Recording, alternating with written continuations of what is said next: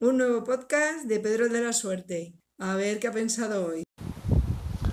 Hola a todos, aquí estoy de nuevo. Hoy vengo a hablaros del síndrome del impostor. Soy poco original porque todo esto proviene de un podcast de Gabriel Viso, que hace el podcast sobre la marcha, y Gabriel ha hecho un podcast al respecto y le he contestado, pero la verdad es que la respuesta en un minuto pues se me quedaba un poco corta y creo que es un tema bastante interesante sobre el que reflexionar. El síndrome del impostor es cuando te planteas eh, si realmente tú eres suficientemente bueno en lo que estés haciendo. En este caso podemos plantearnos si soy suficientemente bueno como podcaster o soy suficientemente bueno como profesor. ¿no? Em, yo creo que si lo que quieres es progresar en tu trabajo, da igual lo que hagas, eh, tarde o temprano tienes que sufrir ese síndrome del impostor. ¿Por qué? Porque tienes que dudar de si eres un buen profesional, si en realidad estás eh, a la altura de las circunstancias. Y eso te lo vas a plantear cuando conozcas a gente que, realmente está, eh, pues a lo mejor por encima de ti en ciertas cosas. Eh, eso creo que es lo que te ayuda a crecer como profesional, el dudar y el, y el intentar mejorar, ¿no? el encontrarte a gente eh, con mejores aptitudes o aptitudes, mejor dicho, que tú y tú intentar alcanzar, eh, mejorar en tu trabajo. Así que el síndrome del impostor, el problema que tiene es que te puede llevar a desanimarte, y a que dejes de intentarlo. Y eso justo es la actitud que no debes de tener. Eh, debemos de eh, dudar para progresar. Bueno, entonces, por ejemplo, ¿qué nos pasa a muchos podcasters? Pues está el síndrome del, impostor, eh, a veces es lo que nos lleva a dejar de grabar.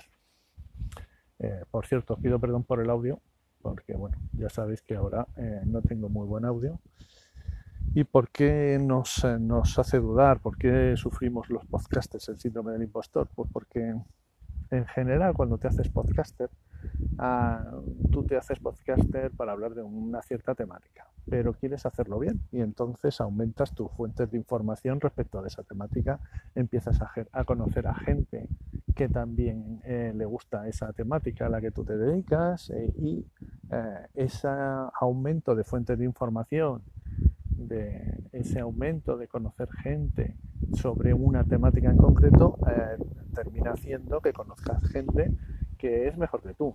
Mejor ya sabes que es una palabra que no me gusta ni mucho, pero ¿en qué sentido mejor? Pues te, pues te vas a encontrar a gente que sabe más que tú sobre lo que sea. ¿Vale? Imaginar que estamos hablando de, mi podcast, ¿no? Pues es evidente que hay gente que sabe más que yo de hardware, hay gente que sabe más que yo de redes, hay gente que sabe más que yo de móviles, de NAS, de, muchas cosas. Hay muchísima gente que sabe mucho más que yo. También me encuentro a gente que incluso sabe explicarlo mejor que yo. ¿Vale? Te vas a encontrar que sobre estos temas hay gente que se explica mejor que, que uno mismo. También me encuentro, por supuesto, gente que produce audios, podcasts de mucha más calidad de lo que lo hago yo, ¿no? E incluso me puedo encontrar gente que lo tiene todo, que tiene todo esto, sabe más que yo, se explica mejor que yo y produce un audio de más calidad. Y esto es lo que te puede llevar a abandonar. Dices, bueno, pues si resulta que yo voy a hacer una cosa y esa cosa ya la hace otro y la hace mejor, pues ¿para qué narices estoy haciendo yo esto, no? Eso a veces pues te lo llegas a plantear y es un poco desalentador, la verdad. Pero mm, lo que yo quería también comentaros es, eh, bueno, pues que no debemos de demoralizarnos, da igual que seas podcaster, youtuber, o simplemente profesor o oficinista o lo que tú quieras. Eh, lo importante es que en el caso de los podcasters, nuestra audiencia mm, nos quiere a nosotros, ¿vale? Con nuestros defectos, nuestras fallas, nuestra forma de hablar, nuestro tono a lo mejor de voz. No lo digo porque sea bueno, es porque quieren ese en concreto, ¿vale? Em, con sus defectos o con todos, en mi, caso, ¿no? Eh, con todos mis defectos. ¿no?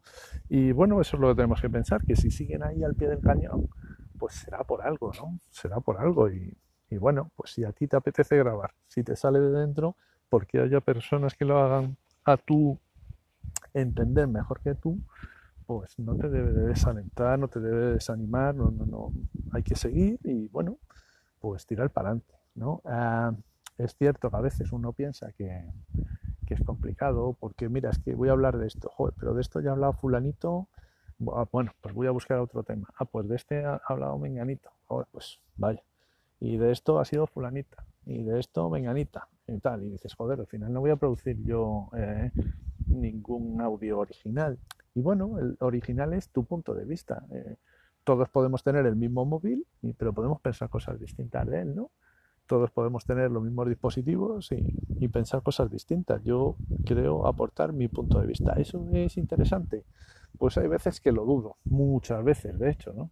Y el caso es que luego, pues la gente eh, te contesta, te, te, remite mensajes y, parece que sí que es útil. Y, cuando uno mira a veces pues las estadísticas, pues ves que ahí hay gente, ¿no? que son cientos de personas, ¿no? a veces miles incluso, habrá gente que decenas de miles, ¿no?